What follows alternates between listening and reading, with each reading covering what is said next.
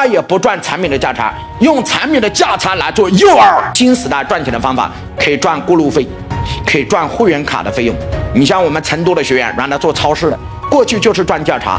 听完我的课，升级到赚会员卡的钱，一百九十九和三百九十九，在都江堰办了六万张卡。一个城市只有五十五万人，他办了六万张卡，六万张卡平均一张卡多少钱？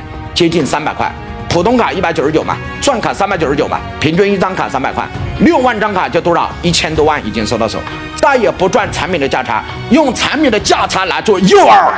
很简单，你去别人的超市买一瓶可乐三块，来我这个超市买可乐两块四，我可乐进价两块四，我卖两块四。但是你要来我超市买两块四的可乐，你首先必须是我的什么会员？所以我再也不用赚产品的价差，而升级到赚什么费？告诉我，会员费。